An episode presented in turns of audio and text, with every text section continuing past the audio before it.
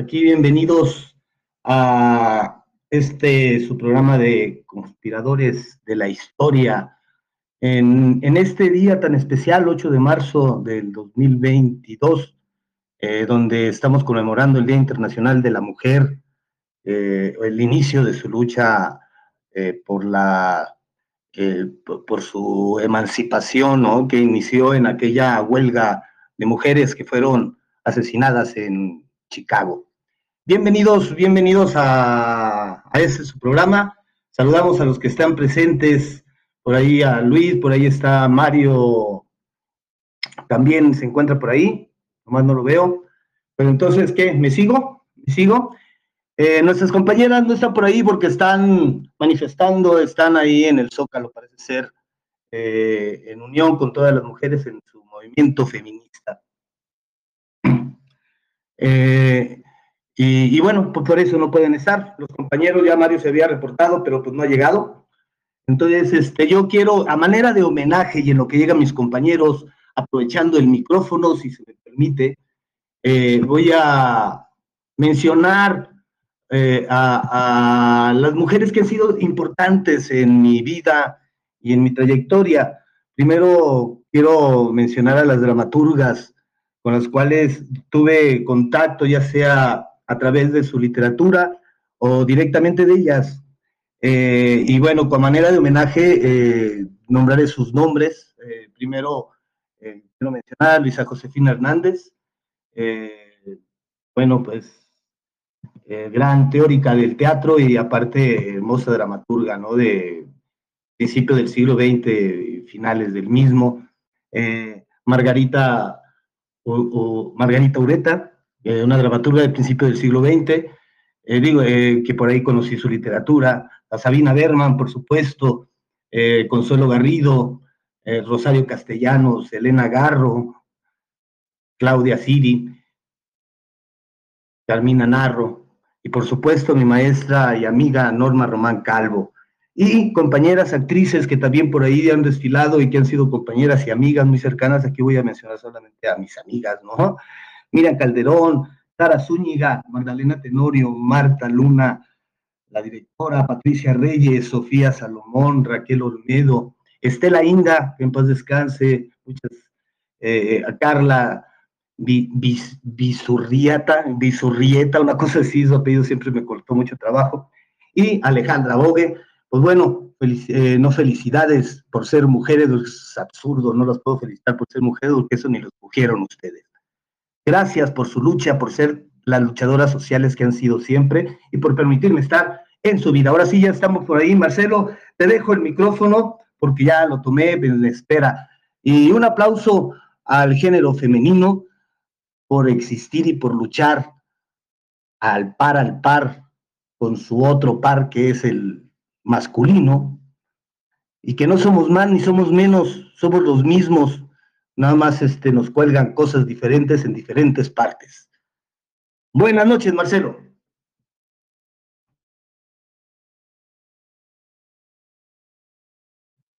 Se fue Marcelo, se fue Marcelo. Entonces, me sigo de largo. Y pues bueno, este, pues vamos a, continuar, ya que saqué al tema. Eh, eh, yo trabajé muy, muy, de, muy de cerca con la maestra Norma Román Calvo, ella en esos momentos estaba estudiando.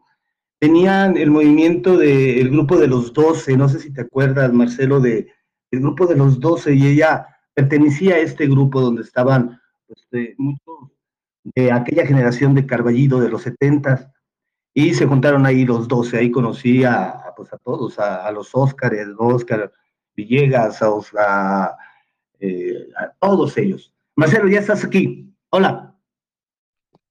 Hola Sergio, ¿cómo están? Hola a todas las personas que nos están escuchando a través de Telegram. Muchas gracias. Aquí unas situaciones con los dispositivos, pero estamos de lleno. Gracias nuevamente, eh, maestro Soregui, por ahí eh, ya no tarda seguramente el compañero Mario Ficacci.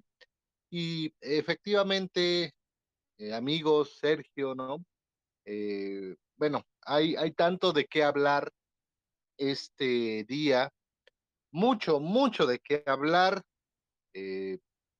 vamos, desde lo más obvio, como sería nuestro tema de hoy, la acción del personaje, como de lo que representa esta fecha eh, en todo México y en muchos otros países de Latinoamérica, el Día Internacional de la Mujer, de lo que tanto se ha estado hablando desde hace algunos días. Y, y pues sí, ¿no? El, el, como decía maestro, el, el grupo de los 12, ¿no? Eh, por así decirlo, ¿no? Eran, eran esos tiempos que dicen que ya no estamos en esos tiempos, pero eran los tiempos, ¿no? De, de las vacas sagradas, ¿no? De cuando verdaderamente esa expresión en el teatro mexicano tenía peso y valor. Hoy, hoy todo mundo en, en cada estado de la República, creo yo, te, te, puede decir que ya no existen las vacas sagradas, que eso ya pasó, que ahora todo es democrático, que ahora pues todos tenemos oportunidad a las mismas becas, a los mismos recursos, a los mismos programas. Ah, y bueno, eh, cada quien habla de la feria como le va en ella. Eh, pues son, son acciones que, que pasan de generación en generación. No sé si me sigue, maestro Soregui, porque pues Sí, sí, sí, claro, aquí estoy, aquí ya, no hay vacas, vacas, pero ah, te estoy escuchando, este, ahí me pasas el micro cuando, cuando termine la idea. Eh, sí, sí, eh, maestro. Y pues muchas gracias a todas las personas. Les recordamos que se pueden ir uniendo a nuestros canales a través de Telegram. También estaremos compartiendo el link para que puedan escuchar nuestro podcast. Recuerden, estamos en Conspiradores de Historias todos los segundos martes de cada mes a las 8.30 de la noche. Eso sí, ya, ya, ya. Oye, el tema de veras se me había olvidado, no lo presenté por estar entusiasmado con las mujeres. Pues bueno, fíjense que este, la acción del personaje, vamos entrando al tema, si les parece. Eh, eh, la, la, propuesta era analizar la escena y, eh, y cómo se desarrolla el personaje en la escena. Entonces, primero primero tendría que hablar sobre cómo se estructura la propuesta escénica de, eh, la teoría dramática, ¿no? Entonces tenemos, eh, es, eh, es el acto que es completo, ¿no? Y la escena, la escena se divide en las acciones particulares de, del personaje que lleva la acción dramática de la escena, aunque parezca redundante, es decir, en, en Otelo, eh, eh, no, no en Otelo, en Macbeth, que la tengo más presente, en Macbeth, primero se nos presenta el personaje que está contemplando toda una, la, escena que acaba de terminar y viene todo el desarrollo, todo lo que está platicando con, con, uno de sus ayudantes y está diciendo, mira todo lo que está pasando y qué bonito es lo hermoso y qué hermoso es lo terrible y todo eso. Cuando él termina de, de decirle toda esta, toda, termina de desarrollar su idea, que vaya, su, acción dramática en esa escena es informar al personaje que está con el que está platicando de lo que aconteció en la, antes que no vimos como público. Entonces, eso no lo tiene que platicar alguien. Entonces pongo al personaje principal a platicarlo de forma directa. Entonces él termina de platicar toda su idea llega un tercer personaje y en el momento en que entre el otro tercer personaje termina esta escena para comenzar una nueva porque la acción dramática la tiene el personaje que está entrando, que trae un mensaje que se lo tiene que dar a Macbeth. Y entonces viene todo el desarrollo de la escena del personaje hasta que le da el mensaje a Macbeth, donde Macbeth o otra, otro actor, otro personaje tomará la acción de la siguiente escena. Y así, la suma de las escenas nos va a dar la totalidad de nuestro, de, de nuestro acto.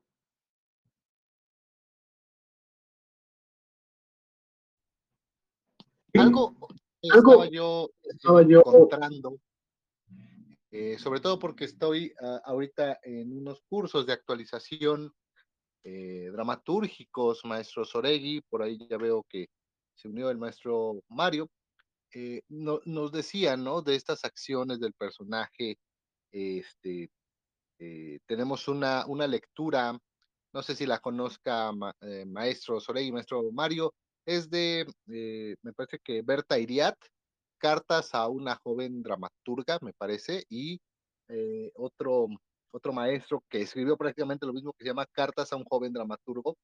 Este, se me va el nombre ahorita de, de este último autor.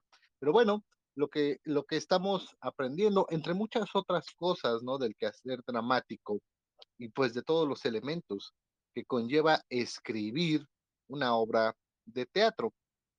Por supuesto que el primer consejo después de mucho deliberar es que el primer consejo que te pueden dar es que el dramaturgo te puede decir cómo él escribe, cómo él tiene su proceso creativo, pero de eso a que funcione con, con otra persona es muy, muy diferente. Y habla acerca también de estas acciones del personaje, acciones que nos deben de llevar a un conflicto, por supuesto, ¿no? Recordemos que eh, dramáticamente un conflicto no solamente es poner a dos personajes a que se peleen, ¿verdad? O sea, no estamos hablando de un conflicto tal cual como ese, sino que el conflicto tiene que ir más allá. Y parte de las acciones del personaje que están en conflicto, perdón, mm, se, se aprende que el conflicto se resuelva del modo que se resuelva, gracias a la acción que sea, debe generar más conflictos porque así es la vida. O sea, la vida real no acaba cuando tú resuelves un conflicto en tu vida. Al contrario, ese conflicto, a través de tus acciones, en el momento que se resuelve de forma correcta, de forma adecuada o de manera inadecuada, eh, pasan dos cosas. Primero que se resolvió de alguna u otra manera, pero te genera más conflicto. Toda decisión que se tome en la vida genera pues otras consecuencias. Y lo que se está buscando a través del teatro, de las acciones del personaje, es que una vez resuelto el conflicto principal, verdaderamente al espectador le quede un sabor de boca al decir, después de esto, te apuesto a que viene este otro problema y esta otra consecuencia. Es decir, el teatro tiene que ser como la vida misma.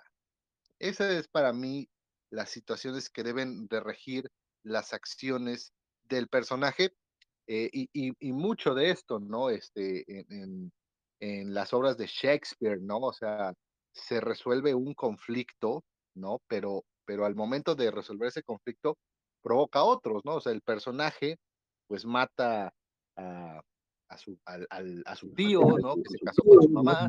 Eh, y, y, el hecho de matarlo no resuelve nada, al contrario, genera otros conflictos. Sí, Mario, Mario, este, bienvenido. Eh, nada más es, sí, sí, lo que pasa es que cada escena, cada escena tiene su propio desarrollo, su propio clímax y su propio desenlace. Si el personaje va a barrer, llega y barre, pues se acabó la escena rapidísimo, ¿no? Entonces, el personaje tiene que tener eh, acciones contrarias a, su acción dirigida para, para poder tener una acción dramática, ¿no? Y la suma de las acciones dramáticas nos van a llevar a la acción de la escena completa, que es lo que acabas de decir. Mario, te dejo el micrófono. Buenas noches. Buenas noches, buenas noches.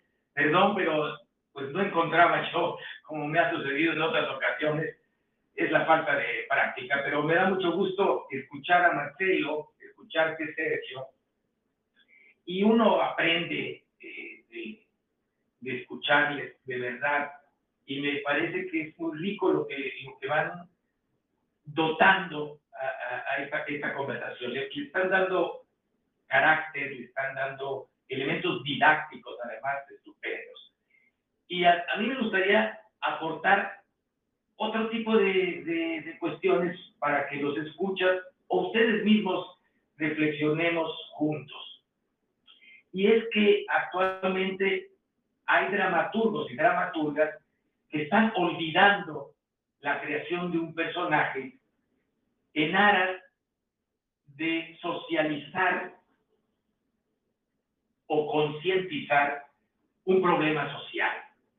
Entonces, han hecho caso omiso de personajes para que el actor sea él mismo, la actriz sea ella misma, y exponga cuestiones que harán reflexionar al espectador. Eh, nos puede o no gustar el asunto, eh, pero tiene su fuerza, ha tenido ya su importancia y hay directores y directoras de escena que montan obras en donde uno ya no ve la creación de personajes. Y es algo que quizá nos hace falta a algunos que hemos leído, hemos visto otro tipo de teatro y que nos presentan una bizarría, una puesta con aras a sacudir al espectador e inclusive hacerlo partícipe y dejar claro que se está exponiendo un problema actual que requiere de una expresión directa, quizá inclusive de salir del teatro para manifestarse. No hay personajes, hay situaciones sociales que denunciar y hay la necesidad de concientizar cuestiones de vida que afectan el hoy, en el hoy al personaje, al, perdón, al espectador vivo que está frente a nosotros. Esto lo he venido viendo de un tiempo acá. Conozco el texto al que Marcelo se está refiriendo de, de que ganó inclusive un premio en un concurso de, de ensayo, en el concurso de ensayo anual que solía hacer, no sé si se sigue haciendo por parte del Paso de Gato y, Centro, Centro, de Investigación Teatral Rodolfo Sigli. Estupendo trabajo y de, de las sugerencias o cómo se llama, a, las dramaturgas, a las dramaturgas jóvenes. Y es un texto riquísimo basado, basado en, en creo. En fin, eh, actualmente he visto no la creación de personajes, repito, sino la denuncia de cuestiones sociales que merecen concientización. ¿Qué les parece eso?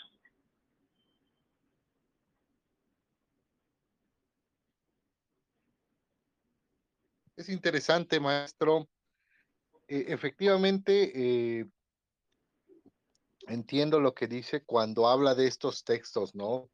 Son, son, son como estamos aprendiendo estas variantes que usted nos habla, donde, eh, bueno, la persona que haya escrito la obra efectivamente omite o no utiliza a un personaje, sino como usted dice, deja que el propio actor se interprete a sí mismo para hacer una denuncia de alguna situación social.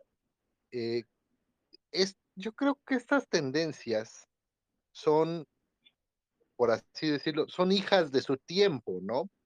Eh, es decir, Shakespeare, Shakespeare fue hijo de su tiempo, este, em, Emilio Carballido fue hijo de su tiempo, ¿no?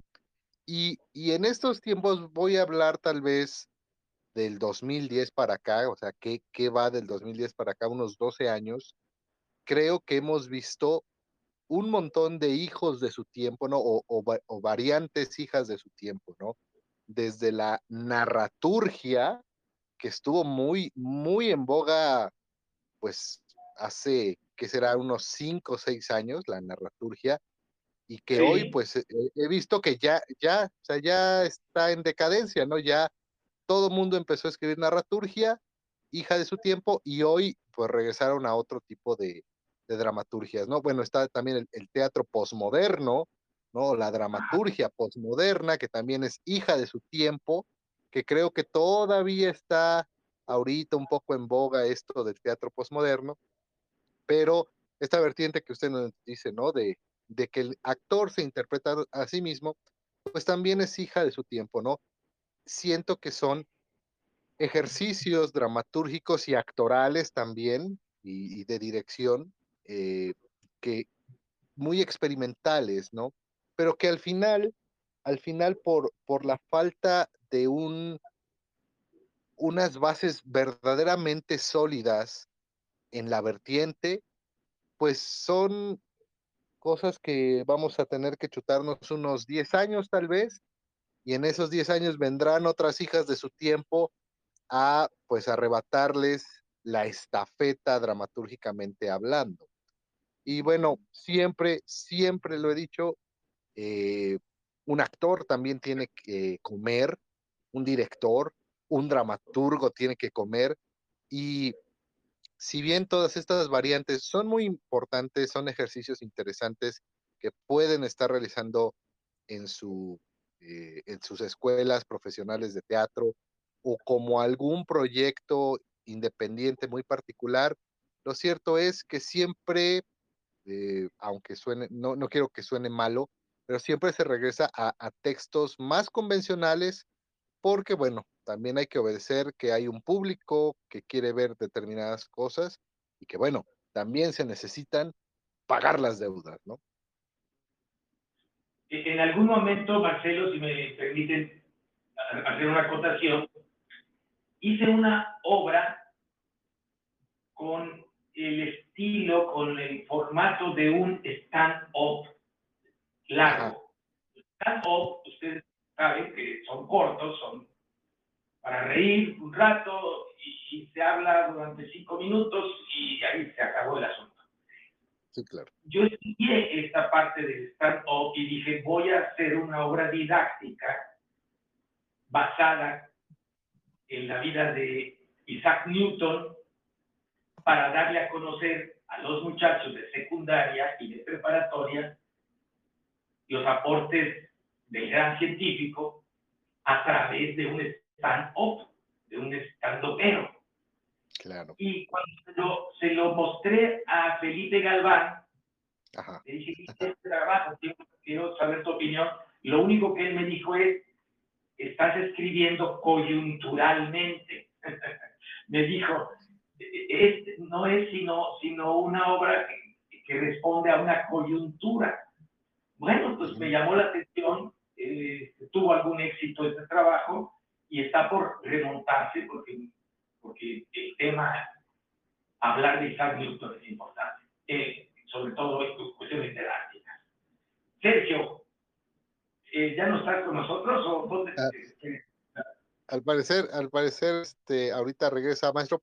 Pero bueno, eh, retomando, sí, por supuesto, gran, gracias por recordarme o recordarnos el nombre del maestro Felipe Galván, catedrático, gran, gran persona, dramaturgo interesante, incluso, pues hasta donde sé, eh, puede, eh, lo pueden encontrar dando, bueno, hasta donde me quedé, dando clases en la Facultad de Filosofía y Letras de la de aquí, de la Universidad Autónoma de Puebla. Yo ahí lo conocí, justamente he leído algunos de, de sus trabajos. Por supuesto que si uno conoce la obra del maestro Galván, eh, e-, está eh, es muy defensor también de estos, eh, del movimiento, ¿no? De, de, lo que pasó en el 68, de todos estos movimientos también de finales de los 60 en contra del gobierno, ¿no? Unos podrían decir incluso eh, anarquistas o, o, comunistas, ¿no? Pero él lo ha llevado muy bien a la interpretación dramatúrgica y por ahí tiene unas novelas muy interesantes también que hablan pues acerca de toda esta experiencia vivida a partir de los sucesos del, del 68. Y el stand-up que usted mismo lo acaba de mencionar, creo que también, ¿no? Fue, fue también otro, otro boom, boom, otro, otra explosión, tal vez hace, hace todavía, ese menos, hace tal vez unos seis años, y incluso Puebla, Puebla y muchos estados no se salvaron porque muchos jóvenes, ¿no? De, de 18 a 22, 23, pues empezaron o quisieron hacer carrera en este tipo de, vamos a decirlo, de espectáculo escénico. Eh, pensaron que, bueno, el, stand-up, pues era hacer una obra de teatro así, ¿no? Eh, simplemente eh, un, un, una rutina. Y muchos, particularmente en el caso de Puebla, por lo menos, muchos eh, pues no pegaron, ¿no? Se desencantaron, vieron que no era tan fácil verdaderamente escribir un stand-up que funcionara y al final todo se debe a lo mismo que hemos dicho, ¿no? Desde lo que hablamos aquí, ¿no? Del, quehacer dramatúrgico. El hecho de escribir un stand-up es igual de complicado que escribir una obra de teatro.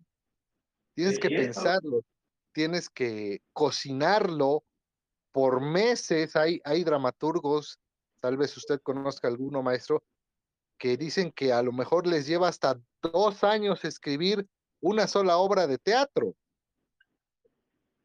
Mira, eh, las experiencias son, son muchísimas en ese sentido. Eh, yo llegué a ver a Oscar Liera, el gran dramaturgo sinaloense. Lo vi enfrente de mí tomar su máquina de, escribir, su, Olivetti, creo que era, una Olivetti, ponérsela en, en, el, en, el, regazo, encima de, las rodillas, en los muslos, y ponerse a escribir y, decirme, mañana tienes una obra para el grupo Contigo América en donde los personajes sean el propio Blas Braidot, la propia Raquel Sebane y tú mismo, Mario Picacci. Van ustedes a representarse a sí mismos. Y, ah. y, al día siguiente me entregó unas escenas. Entonces, esto de tardarse dos años, sí, por supuesto, y habrá gente que, que no lo logre hacer nunca, porque terminar un proyecto significa otras cosas. Pero en fin, ya entró Sergio otra vez a ver qué, qué nos aporta, querido Sergio. ¿Cómo estás? Buenas noches, ¿cómo estás? Oye, eh, perdí mucha de la comunicación, pero estoy peor que tú, pero tomé un curso, tomé un curso express en YouTube de en cinco minutos ser programador y ahí decía que en caso de problema había que reiniciar la compu y funcionó, mira, aquí estamos, ¿no? Estabas hablando de, Contigo América, fíjate que yo tuve la oportunidad de trabajar en el último montaje que hizo la Seguane. Eh, eh, se eh, hicimos una lectura dramatizada del ciudadano, ay, se llama, de Ibsen, el enemigo del pueblo, el enemigo del pueblo, ¿perdón? El enemigo del pueblo. Sí, sí, sí, sí. Y ella murió meses después de ese, de, ese montaje donde yo este, tuve la oportunidad de ser el, doctor. Eh, muy buena obra y ahí, la, ahí tuve la oportunidad de, no de conocerlo, que ella la conocía de tiempo atrás, este, pero de trabajar con ella, ya estaba mal, ella nada más se asomaba ahí arriba, es que tenía su departamento arriba del escenario y se asomaba y ahí veía todo. Este, pues mira, eh, hablando acerca de ella, ¿no? Eh, no sé qué más comentaron de la escena, pero eh, para no decir cosas que ya se haya dicho, nomás cerrar la idea de la que estábamos trabajando antes de que tuviera el problema. el es que volvemos a la misma plática que hemos tenido. Es, es diferente pensar como, como directora, pensar como dramaturgo la construcción es diferente, como, como director ya no, estás construyendo una escena, estás resolviendo la escena que está escrita, a menos de que estés haciendo teatro experimental, ¿no? Donde la escena esté sucediendo a través de los ensayos. Pero regularmente, pues, nos llega un texto, ese texto ya está escrito, ese texto ya lo resolvió dramáticamente el autor, el dramaturgo, ¿no? Entonces, la obra en sí es un mensaje, el teatro, el teatro es una idea desarrollada que se expresa a un público que la va a sentir, ¿no? Por eso es una herramienta de comunicación. Podemos irnos a lo onírico y a, lo romántico y decir muchas de las cosas que, decimos del arte, porque además son verdaderas, ¿no? Pero si vamos a, analizar y si vamos a sentarnos, y muchos de los jóvenes o de los eh, adultos que nos están escuchando están de recién escribiendo, están de recién. A mí una de las cosas que me enseñaron de, en mis inicios fue este, eh, regresa a los maestros, ¿no? Eh, entonces, y esa frase quiere decir, vete a la técnica, eh, porque para, para romper las reglas lo primero que tienes que hacer es conocerlas. y la técnica primero, primero se conoce y luego se trasciende y luego se hace propia, ¿no? Y, y, ya tu técnica personal, pues es la suma de todas las técnicas. Que hayas leído y hayas adquirido, ¿no? Porque te quedas con pedacitos, lo, con lo que me sirve y lo que no lo enseño. Yo así lo siento. Eh, en, eso, por ejemplo, eh, mi, cuando yo enseño y, los géneros teatrales, ¿no? yo lo enseño con, como lo aprendí de Luisa Josefina Hernández. ¿no? Por ejemplo, una de las discusiones que yo siempre tuve, y más ahora ya estoy viejo, ya aquí en Ocotlán no tengo con nadie con quien discutir estos temas, pero este, que decía que muchos consideran que la farsa es un género dramático, pero Luisa Josefina Hernández tiene razón al decir que no es un género dramático, sino es una, eh, un tratamiento al género. ¿no? Entonces, de esta forma podemos tener melodrama fársico, tragedia fársica, eso lo habíamos comentado programas atrás con Mario. Eh, este, esta enseñanza es de Luisa Josefina Hernández, creo que es revolucionaria, es revolucionaria. Eh, y, y, bueno, mencionando a las mujeres que han tenido que ver en la escena mexicana y, que ha trascendido a la escena mundial, ¿no? Con esta, con la teoría y con la técnica.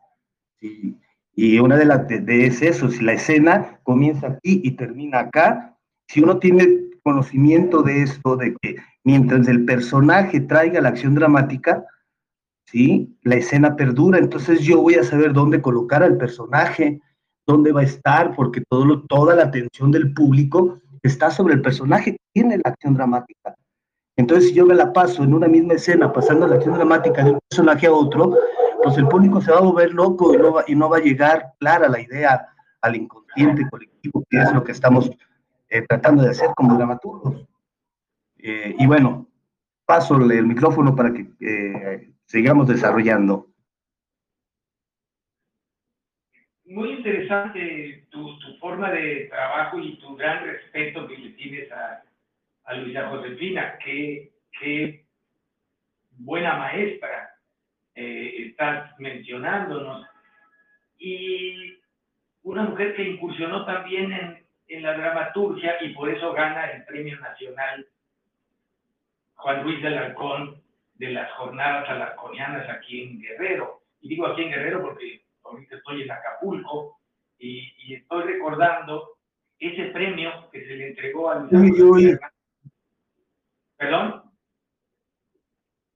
El Acapulco, digo, oye, yo, así, continúa, pues estoy burlándome de mí. Sigue. bueno, eh, el, gran, el gran alumno de, de Josefina murió muy recientemente, eh, Fernando Martínez Monroy, y ella, ella lo consideraba casi un hijo. Pero en fin, eh, hablando de mujeres y de dramaturgas y de maestras a su manera, yo he aprendido de Elena Garro, he aprendido de su, su forma antisocial, de su rebeldía, de su, de su defensa a, ser mujer y a no depender de, Octavio Paz y, de muchas cosas. Y leer su obra a mí me, me, ha, me ha llevado a, a entender también la construcción de personajes y de situaciones. La gran situación que nos propone en un hogar sólido, es como para que todos los dramaturgos la, leamos, la entendamos y aprendamos de, de su maestría. Eh, después de Sor Juana, creo que la gran dramaturga mexicana es Elena Garro.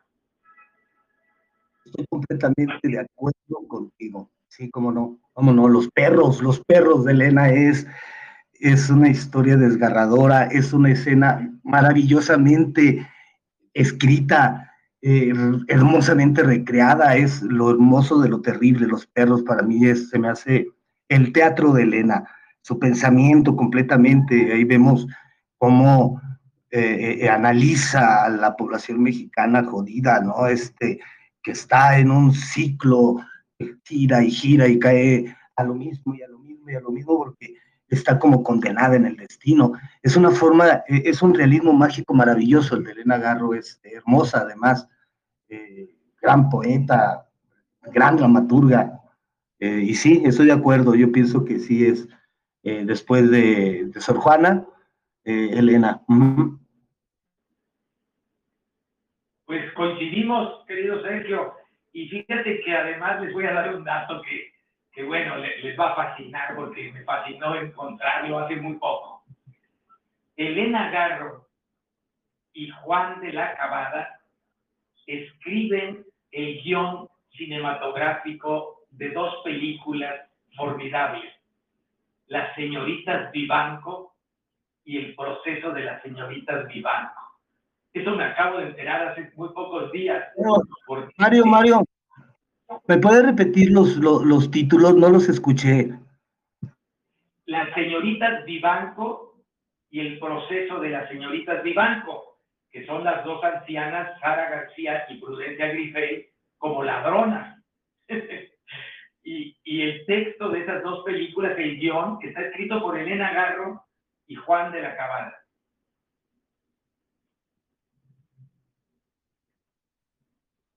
Un dato bastante interesante. vaya, sorprendente, ¿no? Pues vaya, se le nota, maestro, o sea, fíjate cómo, cómo, cómo te va cambiando tu percepción con, con este simple dato que usted tal vez descubrió hace poco, ¿no? Cambias muchas percepciones, ¿no? Que tenías tal vez por, por sentados, ¿no? Creo que eso es lo bonito también de, de hacer y escribir teatro y reunirnos, Marcelo. Así podemos eh, compartir estos destellos de pronto de información, pues que no están escritos en ningún lado, supongo. Bueno, no sé si en algún en algún análisis cinematográfico, Juan de la Colina, o José de la Colina, perdón, o, o, estos estudiosos del, del cine se hayan dado cuenta de ese dato es excelente. Este, es, para volver a ver esas películas y regocijarte enormemente de cómo se hicieron y, de la creación de personajes, justamente la creación de dos personajes que son criminales, que son ladronas y que son unos bombones de viejitas que se la pasan robando y creando, creándose a sí mismas un, un, entorno que no les pertenecía, pero que es gracias a sus robos. Es excelente. Vuélvanlas a ver. Si no las vieron, por favor, véanlas. Las señoritas Vivanco y el proceso de las señoritas Vivanco. Ahí está la, la recomendación, la recomendación cinematográfica de Mario Ficacci. Y oigan, bueno, eh, tal vez eh, alejándome un poco del tema, pero que tiene que ver con eh, pues el día de hoy, eh, que hay y que seguramente sigue habiendo y hubo muchos movimientos en todo México, pues acerca del Día Internacional de la Mujer. maestro Mario nos dice que está allá en Guerrero. Ahorita me gustaría si, si ahorita que estuvo por allá se enteró de, de algunas acciones mm, vaya, si pudieran ser teatrales, de lo que hayan eh, hecho las mujeres, ¿no? En conmemoración de este día. Yo particularmente les puedo decir que aquí en Atlisco, bueno, aparte de la, marcha y todo, solo, solo tengo conocimiento de que se presentó una obra que ya también es muy emblemática de este día, La Mujer Sola de Darío Fo, que se presentó aquí, que bueno, ya me la he chutado como cinco veces con diferentes eh, grupos.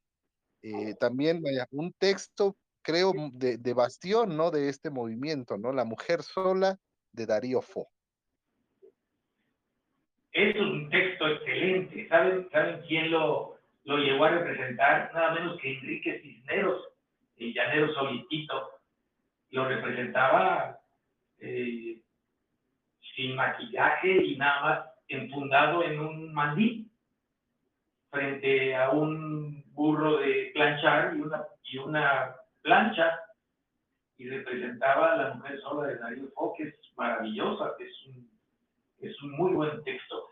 Pues mira, aquí en Guerrero yo lo que te puedo decir es que hubo, como en alguna otra ciudad, algunos desmanes contra sitios icónicos de, de aquí de Acapulco, no sé, no, no tengo la información de cuántas personas habrán estado en la marcha, pero estos desmanes, entre comillas, estos ejercicios de ira, de ira que se desborda, tienen razón, tienen razón por desbordarse de una u otra manera y se limpian los monumentos se reconstruye una barra, a mí eso no me toca profundamente.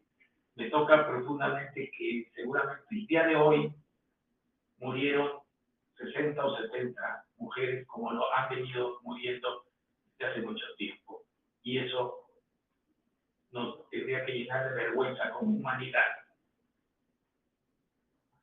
Sí, hola, buenas, ya regresé. Este, eh, para, para, poder entender esos acontecimientos de violencia que hemos estado viendo, bueno, primero hay que, ver que el, mundo completo está así, está convulso, ¿no? Es, eh, somos una misma raza, eh, todo lo que sucede de un lado sucede al otro, tenemos que entender eso, si no entendemos eso, pues vamos a sentir como que estamos separados de todos y no. Entonces, este, sí es una acumulación de ira, es una acumulación de frustración, ¿no? Es una acumulación de, desesperanza. Tenemos, hemos creado un mundo donde la gente vive sin esperanza.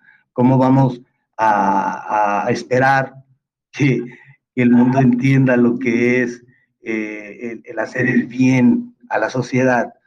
Si no cree en la sociedad, o sea, para empezar, ni siquiera cree en la sociedad, no la ve, no la, no la, no la, no la siente. ¿Por qué? Porque medio siglo este, destruyendo todos los símbolos, destruyendo todo, toda la historia, nos dejaron sin historia, eh, en las generaciones entre la reforma del 76, 79, por ahí hacia acá, se dedicaron a ir quitándonos, quitándonos las posibilidades, las ganas de aprender, fueron quitando unas cosas y matando otras, ¿no? A tal forma de que tenemos ahora esta generación este, que, que, no, que no le importa el ser humano, o sea, porque, porque ni siquiera se sienten seres humanos, o no sé qué pasa con ellos. Yo cuando les pregunto qué es lo que esperas de tu vida, ¿no? Los chavos esperan llegar a los 21, 22 años llenos de dinero y morir en una balacera con un arma en la mano. Parece, parece mentira o parece película de, de Buñuelo que te estoy platicando, pero esa es la situación de, aquí, por lo menos la juventud en Jalisco, que yo convivo. Eh, entonces, si tu esperanza es llegar a los 21 años, como le dije al muchacho, ¿qué vas a hacer cuando cumplas 22? O, cuando llegues a 30, o, si llegas a 50 como yo, eh, si no te proyectas, pues no, no vas a tener las, las ganas ni la esperanza de llegar a... Entonces, una de las cosas que hacían con nosotros era que nos proyectábamos de niños, ¿no? a cuando fuéramos viejos, veíamos al abuelo y nos veíamos a nosotros cuando fuéramos abuelos, veíamos a papá y veíamos los cambios. Y todas estas cosas se acabaron. No tenemos forma de, compararnos y de... no, no, nadie es mejor que nosotros, ¿no? Esa es otra de las cosas que esta sociedad contemporánea eh, los ha mentido, ¿no? Eh, nadie es mejor, tú eres Dios, ¿no? Qué mal entendido es ese concepto. Eh, y como yo soy el mejor, este, pues todos los demás son peores, ¿no? Y vemos a alguien golpeando a un tipo ya en el piso, inconsciente, quizás muerto, porque le iba al otro equipo. Eh, eh, hay una ceguera, hay una, es la, por eso la ira está considerada de los siete pecados capitales. La ira es una emoción madre. La ira ciega, te, te, llega, hay, una inyección de adrenalina en, el cerebro que lo que provoca es que la, vista se pierde, la vista se dejas de ver. Y el único que está actuando es el inconsciente atrás. queriendo sobrevivir, digo, es una lucha, es una pelea. Entonces es por eso que, que, este, que los, los luchadores profesionales pues se tienen que tener un entrenamiento para que la ira no les gane y, ay, sigan golpeando al otro cuando el referee dijo, ya párale, ¿no? Este, eh, el problema con el fútbol, yo pienso el personal de raíces, que el fútbol es un eh, deporte, vamos a llamarlo, es un deporte que enseña a que lo importante es anotar el gol y ganar. No importa cómo, no importa, este, no importa cómo. El mejor soy yo y yo anoto goles. Este, y recibo menos. Y entonces ante esta competencia donde de entrada, la, cuando entras a competir, tú ya eres el mejor, pues pasa esto que acabamos de ver, ¿no? Si lo sumamos a la ira social que está ahí toda guardada, que estos eventos masivos se supone que sirven como una fuga de todo, de, de estas energías. Lo que pasa es que estamos desbordados, estamos en una guerra, estamos en una guerra desde hace, ¿qué? 20 años, ¿no? Pregúntale en Ucrania, tú haces una, un, un, un, partido de fútbol en Ucrania entre Ucrania y Rusia, vas a ver cómo termina el público, pues agarrándose a golpes, están en guerra. Oye, eh, Sergio, y tú que estás en Jalisco, eh, creo que el Atlas es de Jalisco, ¿no? Sí, sí, sí. ¿El Atlas es de Jalisco? Sí, de Guadalajara. Ah, pero bueno, yo, yo no, no, no, no, estaba muy seguro, pero ¿hay alguna rencilla, alguna cuestión territorial o qué pasa entre, entre Jalisco y, y Querétaro? Yo estoy asombrado de que esto hubiera pasado, porque como tú bien dices, hay una carga, hay una carga de odios este, que me vale que el tipo tirado, de lo que se trata es de dejarlo inconsciente. Las primeras noticias es que hubieron 27 muertos y después resulta que no hubo un solo muerto. No, no hay muertos. Que este, hay que, hay que, hay que irnos al pasado, ¿no? En los ochentas, fue la, cuando nacieron las barras, nacen en los ochentas en Argentina. Sí. Ahí este, ahí, ahí comienza la, la, organización de esas de las barras, donde se empezaban a unir eh, así, hicieron como un club en el club, un club en el club, donde practicaban porras y bailes y, y era este, para, para aprender el estadio. Pero esas barras argentinas también terminaron muy mal, si te hacemos memoria. Sin embargo, exportaron el producto. Eh, eh, y, y, aquí hubo, cuando llegó, uh, unos argentinos llegaron a la directiva de la federación, tampoco soy muy futbolero. Tengo amigos, aquí hubo otra escuela de fútbol, hemos dado como 16 jugadores profesionales, ¿no? Entonces, este, el tema es cotidiano. Y, y ah, no te escuché otra vez. Permíteme volver a plantear este, nada más porque me interesa particularmente, hay una rencilla entre Jalisco y Querétaro. No, no si, si, entiendo bien la, Entiendo bien la pregunta, pero para poder abordarla, para poder abordarla tenía que tomar esa historia, ¿sí? Este, cuando llegan las, las barras aquí, según a cada equipo, los equipos grandes tienen sus barras. ¿Perdón? Te ruego que me digas si hay alguna rencilla entre No, no, no, no, no en las barras. Lo que yo quiero decir es que las barras son violentas. Todas las barras son violentas y terminan en golpes. Lo hemos visto, América, América Pumas, los hemos visto, Querétaro, no sé, Querétaro van como cuatro rencillas que tienen. Las barras son violentas, para eso se hicieron. Para eso se hicieron, se hicieron. Sí, claro, claro. Eh, usan la fuerza de los muchachos para acá. Y te, eh, ¿Conoces el movimiento de Porril? Eh, de los de los noventas en el Politécnico, donde agarran a los chavos, este, agarras a los chavos y te los llevas a, a, robar camiones y todo, pero tú los usabas políticamente para algo, mientras ellos estaban divirtiéndose robándose los refrescos. Perdón, perdón, eh, eh, es un... Hablando del porrismo, y no sé qué es, pero ya entiendo, estoy escuchando mal, estás hablando del porrismo, el, lo, el porrismo con L, ¿no? Sí, con, no, con P, con P, los porros. Sí. El movimiento de porros. El movimiento de porros. es muy parecido a esto, eso es una analogía, claro, aquí hay una diferencia. Aquí la cosa es de que estamos infestados en el narco, ¿no? El estado de Jalisco está gobernado por, el estado de Querétaro está gobernado por, y ahí se juntaron entre la porra de uno y la porra del otro, que están los dos metidos en lo mismo, se enfrentaron, y esto pasó. Eso es, eso es lo que yo he visto y he leído más o menos lo que he sacado en conclusión pues, de todo lo que se ha dicho. Bueno, pues, qué pena que, que, a hablar también de esas cosas, No, hay que, este, eh, hay que hablarlo, ¿no? Porque hay que ver ahora la, marcha de las mujeres, ¿no? Este, que la, eh, eh, traen una, traen una demanda justa ¿sí? en lo cual este, muchos feministas nos hemos sumado desde hace muchísimos años y décadas, eh, pero eh, la verdad yo no me sumo a, a, a, a, esta, porque están muy infiltradas. Desde hace mucho ese movimiento está muy infiltrado. Es como el movimiento por la paz, ¿no?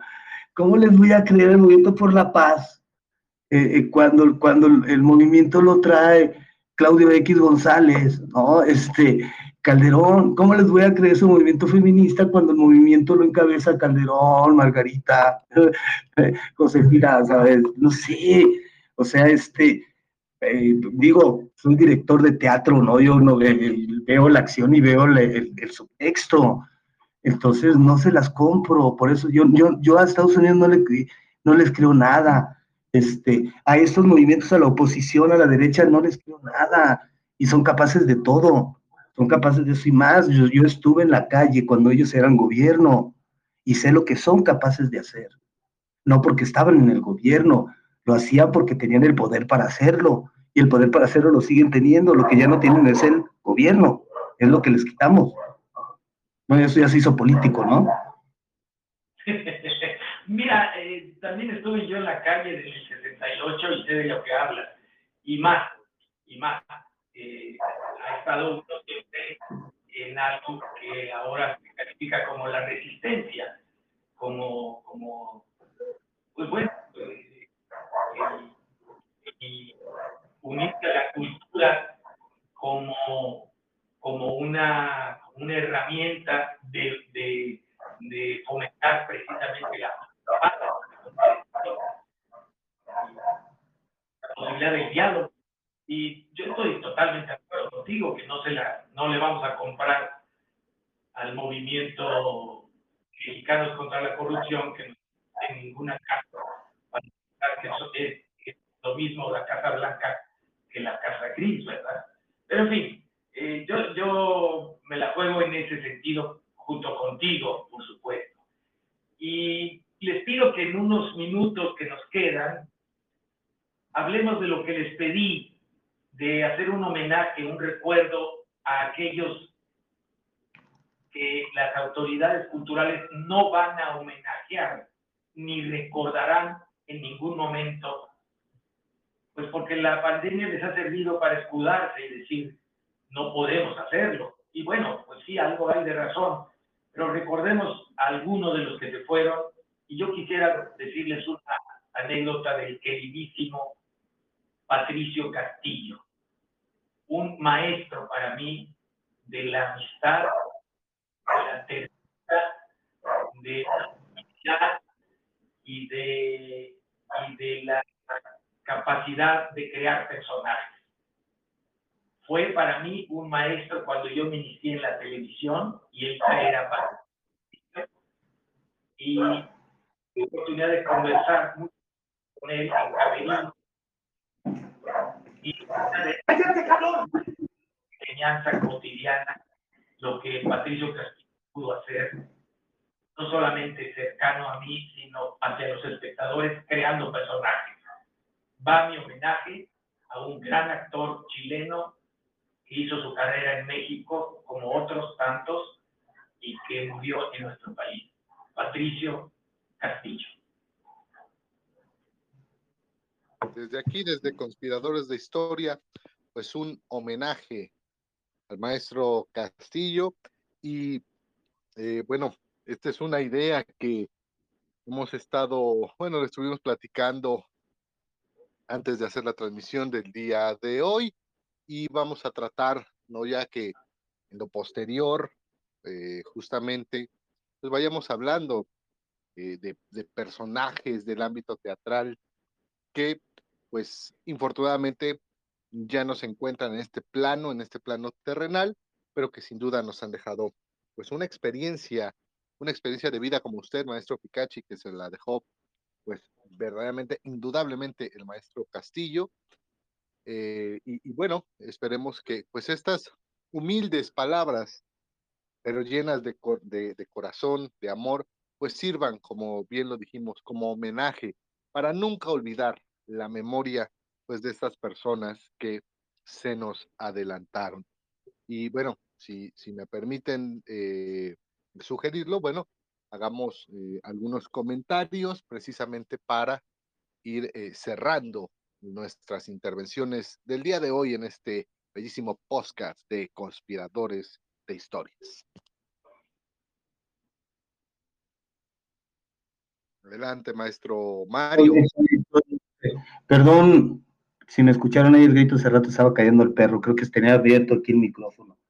Yo, este, eh, desde el inicio de la pandemia, sobre todo el 2020, fue muy triste y doloroso, ¿no? Desde marzo a, eh, eh, yo creo que cada semana hubo un conocido, por lo menos un amigo, un conocido, un compañero eh, de la actividad teatral eh, que se iba, ¿no?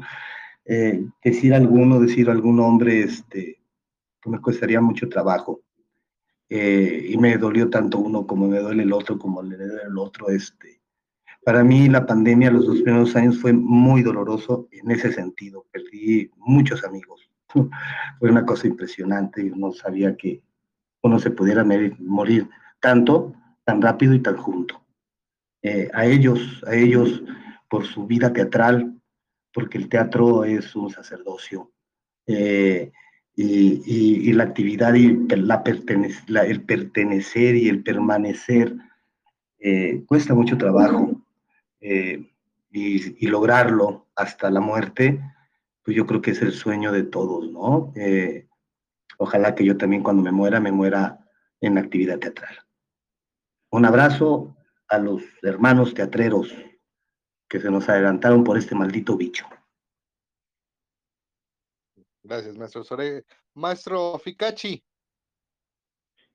Eh, yo eh, quisiera también unirme a este homenaje a todos, pero les repito que conviene, conviene para nuestra forma de comunicación, que es esta, esta plataforma, irlos recordando, querido Sergio, ir recordando algunos. Pato Castillo no murió de COVID, eh, no fue producto del bicho. Los hay, los hay seguramente, actores, directores de teatro, escritores. Willebaldo López murió de, de, una forma que no estaba relacionada tampoco con la pandemia. El mismo Tomás Otosáttegui, pero como no les hicieron homenaje, no, los, no les dieron su lugar las, las autoridades culturales, yo quisiera usar esta plataforma en unos minutos que nos queden cada, en cada ocasión para recordar nombres, en esta ocasión, como yo lo he hecho, el nombre del Pato Castillo. Sí es, eh, y lo vamos a hacer, maestro. Eh, vamos a, pues a que ya sea una tradición en Conspiradores de Historia, el recordar a estas personas. Hoy fue el Pato Castillo. Si usted que nos está escuchando en este podcast a, lo mejor no, no, no le viene mucho a la memoria Pato Castillo, Patricio Castillo, pues simplemente googleelo, googleelo y, y, y, va a descubrir, si, si, no se acuerda de él por el nombre, ¿no? Que, que sería difícil porque, bueno, en el ambiente artístico, Patricio Castillo o el Pato Castillo, pues era muy conocido ya por el nombre, pero si por alguna razón usted no se acuerda del nombre, váyalo a googlear y al ver la imagen de, del maestro Patricio Castillo, se le va seguramente a venir una expresión de esas como que dice, ah, claro, era este actor, ¿no? E-, es él el que salía en la película fulana de tal, ¿no? O el que hizo el personaje en, esta, en este programa de televisión. Véalo, googleelo y seguramente se va a acordar de haberlo visto y, y por qué no ir, ir nuevamente a ver esa película, a ver ese, ese programa en donde usted lo recuerda. Digo, obras de teatro ya no es posible porque, bueno, esas son en vivo, pero queda mucho material audiovisual donde usted va a poder recordar, como hoy lo estamos recordando al maestro Patricio Castillo en Conspiradores de Historia. Pues maestro Soregui, maestro Pikachi, maravilloso programa. Mm, pues yo no tengo más que decir, sino que pues es una delicia, es una exquisitez siempre compartir micrófonos con ustedes. Gracias, Marcelo. Buenas noches. pero yo me despido también. Buenas noches. Nos vemos el próximo mes. Qué mala transmisión recibí hoy. Gracias. Hay que ser mujeres también. Todos somos hombres, todos somos mujeres. Yo tengo mi pedacito de mujer. Muy rebelde. Buenas noches. Nos vemos el próximo mes aquí en Conspiradores de Historias. Hasta pronto.